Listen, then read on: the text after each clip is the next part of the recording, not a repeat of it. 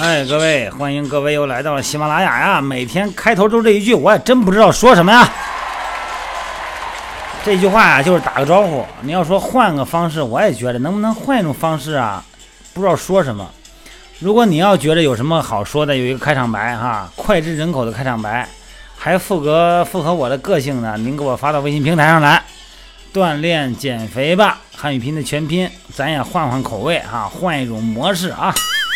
谢谢你啊！今天这话题啊，每天都有话题嘛。今天的话题呢是昨天下午，哎，一个刚入营的一个大姐问我的。大姐，我叫大姐了，你想你们听了叫什么吧啊？呃，大姐还是很仔细的嘛，比较慎重对运动哈。问了这么一个话题，问完以后呢，因为在是在训练场地问的，问完以后我直接。我一转脸儿，就面对了所有的队员，把大姐的提问阐述了一遍。因为这句话呢，大家每个人都应该熟知，都应该很清楚的知道。大姐问：运动减肥存在不存在什么副作用？运动是好事儿啊，对吧？谁都知道运动减肥。药物减肥、针灸减肥、埋线减肥，哈，那运动减肥是最好的。大姐比较谨慎，问会不会存在副作用？我转过脸就跟同学们说了：“我说同志们，然后听我在此把话说清楚啊。运动减肥啊，结合适当的营养干预，是目前呢普遍认为。”有效的、安全的、简易的、经济的减肥方法，花钱不多是吧？减肥营花这点钱，那算多吗？对吧？你你咱说咱那北京、上海、三亚，你来这儿你玩一个月，你得花多少钱？加住加吃，而且还运动还健身，是吧？好身体那时候用钱能买得来的吗？一万多块钱不贵。但是啊，运动减肥呢也存在着一定的副作用，或者说也可能存在着一些副作用。因为在运动减肥过程中呢，必须注意副作用的预防，让运动减肥达到最佳的效果。咱们先说说第一个副作用，叫运动损伤。这个体重大的朋友哈，因为体重过重，那么在运动过程中过重的体重。对骨和关节的负荷呢明显增加，尤其是呢对于比较大体重的朋友，膝关节跟踝关节因为负重而产生一定的退行性或者是损伤性变化，在运动过程中容易造成损伤。那么踝关节就是脚脖子哈，踝关节损伤的发生率呢可以达到百分之七点一。呃，这个数据呢是。因为我们零二年当时央视舞台《早上中国》啊，从那时候开始，嗯，在经过这个多方面吧，一个是我们的一个数据积累，再一个就是社会各界的对于运动减肥的这个积累，达到就是说有百分之七点一。这里边呢，呃，有很多是有一些关节损伤史的再次复发啊。再一个呢，膝关节，膝关节的损伤呢可以达到百分之六点三，这么高。膝踝关节损伤后呢，对运动减肥的效果产生明显的不利影响啊，因此呢，一定要预防。因为你这受伤了，你最起码咱先不说别的啊，就肿，你光肿了以后，你肯定不能练了。你歇一个礼拜，这一个礼拜你时间就浪费。这个肥胖的朋友在运动过程中呢，这个肌肉损伤呢也是很容易发生的啊。你比如说身体位置啊，体位的突然改变，然后呢，快速纠正姿势的动作就很容易受伤。你比方说，我这个动作有点你咱举举例子吧。你夏天吃个西瓜，吃完以后西瓜皮一扔，往前走两步，一脚踩上了，踩上以后你就往后想仰仰倒啊。这个时候呢，你身体为了维持平衡，相关的肌肉呢发生急速的位置调整，这个时候呢就可能发生肌肉拉伤。比方说你的腹肌容易拉伤，对吧？那么这个肌肉的发生呢，它是拉伤呢，是跟这个体位的迅速调整体位。哎，而产生的这个保护性的这种行为而导致的损伤。正常的直立姿势呢，这个肥胖的朋友呢，重心呢比正常人会前移，这个底肌肌就腰这边哈 薄弱的人，这个脊柱呢容易发生前倾，在突然弯腰的过程中哈啊可能会发生椎间盘的后凸损伤。除了自身体重的原因吧，这个肥胖的朋友的关节啊肌肉损伤的主要的原因呢，呃就是因为运动前的热身不充分。运动过程中呢，注意力不集中，还有一些呢，主要是运动的姿势和动作掌握不准确造成。那么中度以上的肥胖的朋友呢，呃，两个大腿内侧的皮肤的擦伤，这个不用我多说了吧，可以理解哈，是经常性的，尤其是在这个快走啊这个过程中。那你说跑呢？跑呢不能跑，咱不让跑，你这么大体重哪能跑啊？根本就不让跑。快走就是大强度了。就容易擦伤那大腿内侧腿里子，我们叫腿里子，山东叫腿里子。所以说呢，有一份这个关于这个咱们说这个报告哈，这个咱说这个训练营一般我们是有四有这个一个月的是吧？四十二天的、六十天的、九十天的哈，咱就拿这个一个月的，咱就说四周吧，打个比方。你看我们的形式哈，说什么哈？游泳啊，然后呃一些球类。呃，有氧训练，然后这个功能自行自行车，啊，还有一些体育游戏，包括一些这个抗阻力训练啊，还有一些间隔性训练等等运动为主的项目哈。嗯，这个有大概咱说拿一百名的这个青少年的这个肥胖者来说，有百分之二十的人就发生皮肤的擦伤，主要呢就是体重比较大的，就是维度比较大哈，这个摩擦老是搓大腿内侧。然后我们生活老师呢，就给年龄小嘛那些小小朋友啊，青春期，然后就买一些这个滑石粉，就是痱子粉。另外一个呢，给他们提供一些建议哈，让他们穿那种运动的紧身的那个短裤，这样的话呢，让皮肤呢减少跟裤子之间的摩擦。个别呢，就是因为运动初期吧，就是鞋不合适。也会引起呢脚的擦伤，啊，所有的皮肤擦伤呢都发生在运动减肥的什么阶段呢？前期。第二个因素啊，营养素缺乏，因为运动减肥吧，结合适当的营养控制呢，可以取得比较理想的减肥效果。啊，合理的饮食呢，并不是单纯性的限制热量摄入，主要是呢保持一个最基本的代谢水平的一个能量维持。咱有的，咱说实在，有的减肥的朋友啊，为了着急减，这节食，你让吃他也不吃。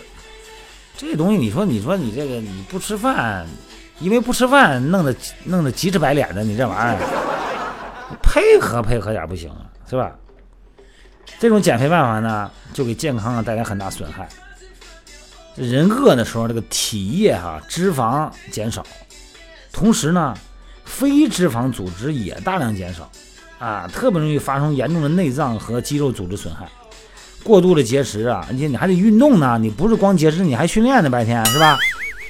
啊，就让这个咱们说身体的这个维生素缺乏，人身体的这个电解质紊乱，出现一些酸中毒的现象，发生一些直立性低血压，而且呢还会出现脱水，到天热的时候哈低血糖。啊，甚至于呢，有的女孩呢月经失调，所以说呢，这个单纯的节食对机体的新陈代谢影响特别大。一旦你停止了节食，体重噌就上去，这玩意儿就多难受啊，心里边。所以运动减肥在营的朋友哈，再次提醒，配合配合教练。你减肥减得快，谁不想减得快啊？你要是一个月要不吃饭能健康身体，一年不吃都行。那减那不行啊，对吧？你这东西得配合的，服从科学性。哪能老随着自己的性子来啊？第三个呢是预防运动性的脂肪肝，你听听啊，运动性脂肪肝，听听啊，长时间的血液甘油三酯水平升高，肝细胞啊处理甘油三酯能力呢就有限了。那么肥胖的朋友呢，本身大都有脂肪肝，是吧？大都会有。长时间的有氧训练呢，让脂库就脂肪库中的甘油三酯的动员能力增加。那么甘油三酯进入血液呢，让血液的甘油三酯水平升高了。所以说呢，作为运动中的能源，甘油三酯呢大量被骨骼肌氧化分解，就咱的肌肉氧化给分解了，啊，来提供了这个能量的需求，达到了运动减肥的目的。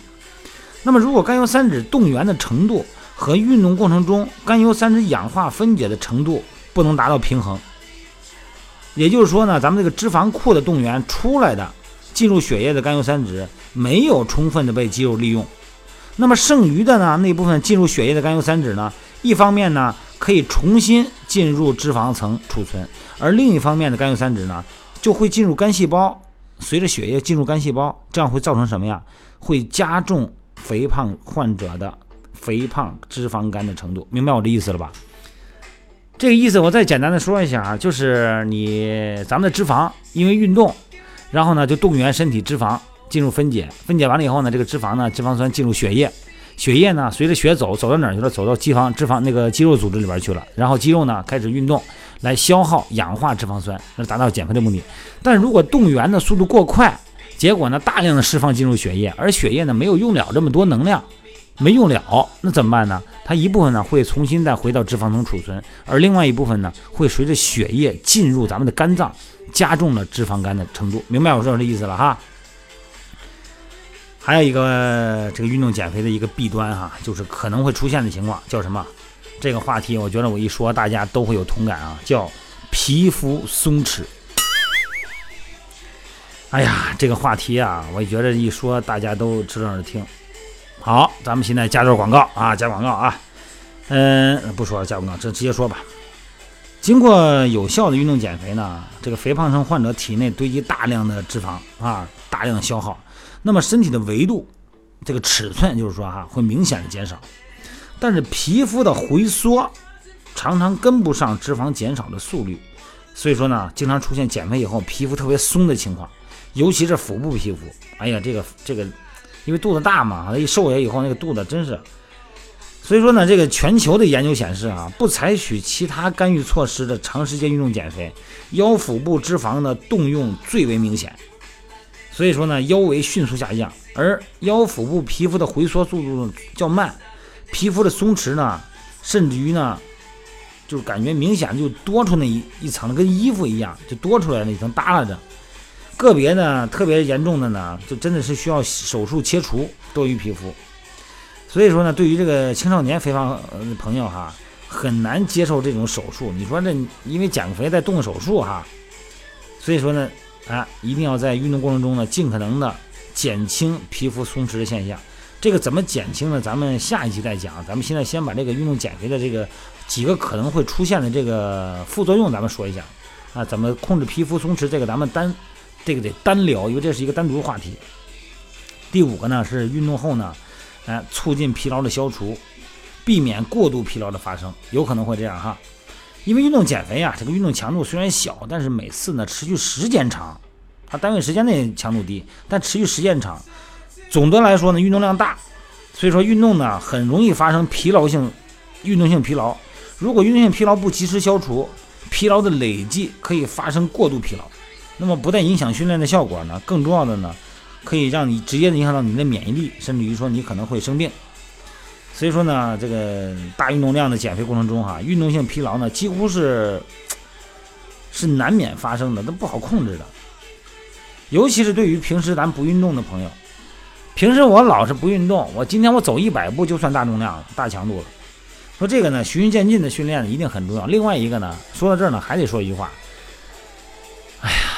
早点睡吧，别睡这么晚，玩什么微信呢？十点半上床睡觉，上床了是不假，不睡觉啊，那微信都还聊着呢。那教练睡觉了吗？睡觉了啊！你一看吧，那边还点着赞呢。你这边全是这个，你不睡觉，你时间长了以后，你第二天起都起不来，起不来，吃不了早点，吃不了早点，训练是空腹低血糖，是吧？恶性循环。所以说呢，这个疲劳状态下呢，这个首先啊。你就不愿意练了，就对运动啊缺乏兴趣，就特别厌倦，就出现什么叫运动恐惧症，这你明显明显的就是你练不下去了，就没意思了。所以说呢，今天呢就是这几个内容哈，我刚才说了几个内容，我这信口雌黄的，好像说了四个，说了四个是说了五个内容哈。这几个情况啊，都是运动减肥可能出现的副作用。当然了，就是你其他减肥也不见得没有副作用，可能比这个还严重。那咱就说运动减肥呢，它也是因为你只要是控制不好量，嗯，不把它的系统做好，把它上下游工作做好，那也会呢出现副作用，而且呢会训练的结果呢会适得其反啊，疲劳啊、厌倦呐、烦躁等等。咱们皮肤松弛的话题呢，咱们下一个再聊啊。好了，今天聊的时间不短了，多了你该不爱听了。咱们今天呢，还是把咱们我聊的话题呢，嗯，哪几样是你感兴趣的，把你的身体的情况发送到我的微信平台，减肥啊，锻炼减肥吧，汉语拼音全拼。呃，有什么话题呢？咱们可以你提供素材，我呢，你提供问题，我给大家回复。这样的话呢，咱大家都分析分析，了解了解啊。好，今天就到这儿，咱们明天再见，早点睡，别玩信息了啊。